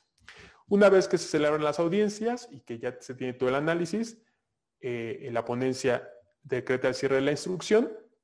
y se eh, pasa a resolución al pleno del INAI como ustedes pueden ver, en este, todo este proceso que pasa al interior del INAI hay mucha conversación tanto con los sujetos obligados como con los solicitantes y aquí es el momento en el que los solicitantes pueden decir todo lo que a su derecho convengan. Y un poco la esencia y la razón de ser de ese taller es darles los elementos para que sepan dónde encontrar argumentos eh, para eh, presentarlos ante el INAI y eventualmente generar eh, litigios que sean verdaderamente buenos. Porque lo que sucede muchas veces es que el solicitante con la facilidad que es de picar el botón de recurrir y por la suplencia de la queja que en principio tiene el INAI, pues no se defiende, no argumenta jurídicamente, no lo ven como un tema tan jurídico, sino más ciudadano, pero eh, eventualmente es bueno que eh, los solicitantes tengan los elementos para poder acudir ante el INAI y decir, oye, yo creo que esto no es correcto por esto, esto y esto, y eventualmente generar resoluciones que tengan mucho más pesos. Ahora, ¿el INAI qué puede hacer? Pues el INAI básicamente lo que puede hacer es lo mismo que el Comité de Transparencia, puede confirmar la clasificación, eh, puede revocar la clasificación, puede modificar la respuesta del, sujeto obligado, pero adicionalmente el INAI puede hacer dos cosas. Por un lado, desechar, desechar el, eh, eh, el recurso de revisión y eso puede suceder ya sea porque el recurso fue extemporánea, es decir, no se presentó en el momento que se tenía que presentar dentro del plazo que la ley señala, porque hay un medio de defensa ante el Poder Judicial, porque no se actualizó algunos de los supuestos que, vimos hace un momento, porque no se deshogó la prevención que el INAI hizo al solicitante de, oye, te prevengo porque no entiendo esto, Y o X, si no se desahoga la prevención se puede desechar, porque se impugne la veracidad de la información proporcionada, es decir, la única causal que no, que no puedes tú decir como solicitante es, oye, me parece, me dieron la información, pero no, no es verdad la veracidad de la información no puede ser sujeta a consideración del INAI. El INAI no puede determinar bajo ninguna circunstancia si una información que da el sujeto obligado es verdad o es mentira. Eso no le toca al INAI. El INAI garantiza el acceso a la información, no la veracidad de la información. Entonces, si el solicitante pide, quiero eh, reclamar porque esta información no es verdadera, el INAI no se puede pronunciar al respecto. Otra razón por la que se puede desechar es porque se haga una consulta y no una solicitud de acceso a la información, es decir, que a través de la solicitud el solicitante, el ciudadano, esté consultando algo esté pidiendo una respuesta a una consulta, un derecho de petición, o solicite algo, pero no que no sea información, o eh, cuando en el recurso de revisión el solicitante, que sucede mucho, muy, muy vivos y que a veces el INAI lo deja pasar, hay que decirlo, dice, oye, no me gusta la respuesta, pero voy a ampliar la solicitud. O sea, yo te pedí A y B, no me gustó la respuesta que me dieron de A y B, pero aparte pido C. Si hay una ampliación de la solicitud, el INAI puede desechar y decir, a ver, no, tú ya estás pidiendo en el recurso de revisión más información de la que pediste en la solicitud. Entonces, esas son las causales por las que se puede desechar la, em, el recurso de revisión y también, que también sucede mucho en el INAI y desde mi punto de vista inadecuadamente, muchas veces sobresee el recurso de revisión. ¿Y cuándo se puede sobreseer? Cuando el recurrente se desista, es raro que el recurrente se desista, cuando el recurrente fallezca, esa causal en particular a mí me parece que no tiene necesariamente mucha lógica, porque independientemente si el recurrente falleció o no, será bueno que la información siga su curso y, el acceso se dé porque es para todos. Tercera, que es la parte que creo que es, se ha utilizado incorrectamente por los sujetos obligados y a veces incluso por el INAI, cuando el sujeto obligado modifica o revoca la, la, determinación de clasificación y por lo tanto le entrega la información al solicitante. Y digo que se ha abusado de esta fracción porque lo que sucede es que los sujetos obligados hacen todo el trámite, dicen, bueno, se nos salió de control, lo reservan, saben que tarda en pasar al INAI, saben que tarda en entrar eh, en toda eh, la, maquinaria del INAI y cuando ya va a resolver el sujeto dice, ya te lo entrego. Y con eso ganaron bastante tiempo y eh, es una forma en la que los sujetos obligados muchas veces se encuentran la manera de ampliar los tiempos para determinar si la información se tiene que entregar o no y el INAI sobresee en ese caso. Y por último, se puede sobreseer cuando una vez que ya se admitió el recurso, hay una causal de improcedencia, como lo señalamos hace un momento, que se puede desechar. Ya que se admitió, por alguna razón se da una causal y pues ya en automático se puede sobreseer. ¿Ok? Em, por último, contra la resolución del INAI, imaginemos que el INAI, aquí ya ven la fecha roja, le instruye al, comité, al sujeto obligado, estás bien, clasifícalo, no importa. El recurrente, solamente la única cosa que le queda como medio de impugnación es el amparo, el amparo directo, en la que el recurrente se convierte en quejoso, ya no en recurrente, para relivar su amparo ante el Poder Judicial de la Federación. Es la última eh, eh, momento en el que el solicitante que se convierte en cojoso eh, puede recurrir una resolución del INAI y es importante decir que solamente el, el solicitante puede recurrir una resolución del INAI. El sujeto obligado bajo ninguna circunstancia puede recurrir, salvo en el caso de seguridad nacional, que puede recurrir el sujeto obligado ante la Suprema Corte de Justicia de la Nación. Por último, la prueba de interés público otra vez regresando a este escenario, la prueba de interés público solo se da y solo se puede dar cuando el área clasifica como confidencial la información, pasa por todo el proceso del INAI, llega al INAI, y el INAI lo que se da cuenta es que hay una colisión de derechos entre el derecho de acceso a la información y el derecho a la privacidad, y en ese caso se realiza la prueba de interés público. ¿Quién realiza la prueba de interés público? El organismo garante. No el sujeto obligado, no el comité del sujeto obligado, sino el organismo garante, el INAI, es el que realiza la prueba de interés público y básicamente la prueba de interés público es eh, que al resolver este recurso de revisión se aplica cuando existe colisión de derechos, acceso a la información, privacidad o derecho a la protección de datos personales y para poder resolver estos casos, el INAI o el organismo garante debe de establecer que la información confidencial supera eh, esa, cuestión de confidencialidad y que debe de, eh, hay un interés público siempre y cuando eh, se, se, establezca que hay bases en elementos de idoneidad, necesidad y proporcionalidad. Es decir, que la legitimidad del derecho adoptado como preferente, ya sea el de acceso o el de datos personales, sea el adecuado para un, para un logro de un fin constitucionalmente válido que la necesidad es que la falta, que hay no hay un medio alternativo que sea menos lesivo para que se dé apertura a esa información, para satisfacer ese interés público, y que hay una proporcionalidad, es decir, un equilibrio entre perjuicio y beneficio a favor del interés público. Los casos más concretos en los que se ha discutido eh, la aplicación de la prueba de interés público son, por ejemplo, el tema de la salud del presidente, que es un tema que el INAI ha analizado en varios momentos, no únicamente con el presidente actual, y que eventualmente ha determinado que en esa colisión de derechos entre el interés público de saber las circunstancias de la salud del presidente y eh, el derecho a su privacidad y a sus datos personales, el INAI hasta este momento siempre ha resuelto en favor de la privacidad del presidente, cosa que no ha pasado, por ejemplo, en otros países donde la prueba de interés público supera eh, el derecho, la colisión del derecho a la privacidad de los titulares de esos países. ¿Ok? Entonces, un ejemplo muy claro de cómo se da la prueba de interés público. Ya concluimos eh, la sesión. Última, nada más para concluir, los plazos, que les dejo aquí los pantallazos. Básicamente, todo este desbajuste que analizamos desde el punto de vista jurídico, en qué momento se da la información, pues básicamente en los, plazos que están viendo ahí,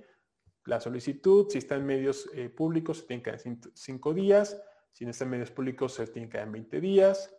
eh, si se declara incompetente la unidad de transparencia, se tiene que entregar esa respuesta en tres días, si la unidad de transparencia señala que hay una aclaración que se haga porque no entiende la solicitud, tiene que darse esa aclaración en cinco días, si en 10 días no hay aclaración, la unidad de transparencia puede desechar la información, si en 10 días hay aclaración, entonces se tienen otra vez 20 días para que se dé respuesta. Una vez que se da eh, respuesta o se amplía eh, la petición, se tienen 10 días para la respuesta final. Y si se da la respuesta directamente, el solicitante tiene 15 días para recurrir, eh, si es que no está de acuerdo con, con la respuesta.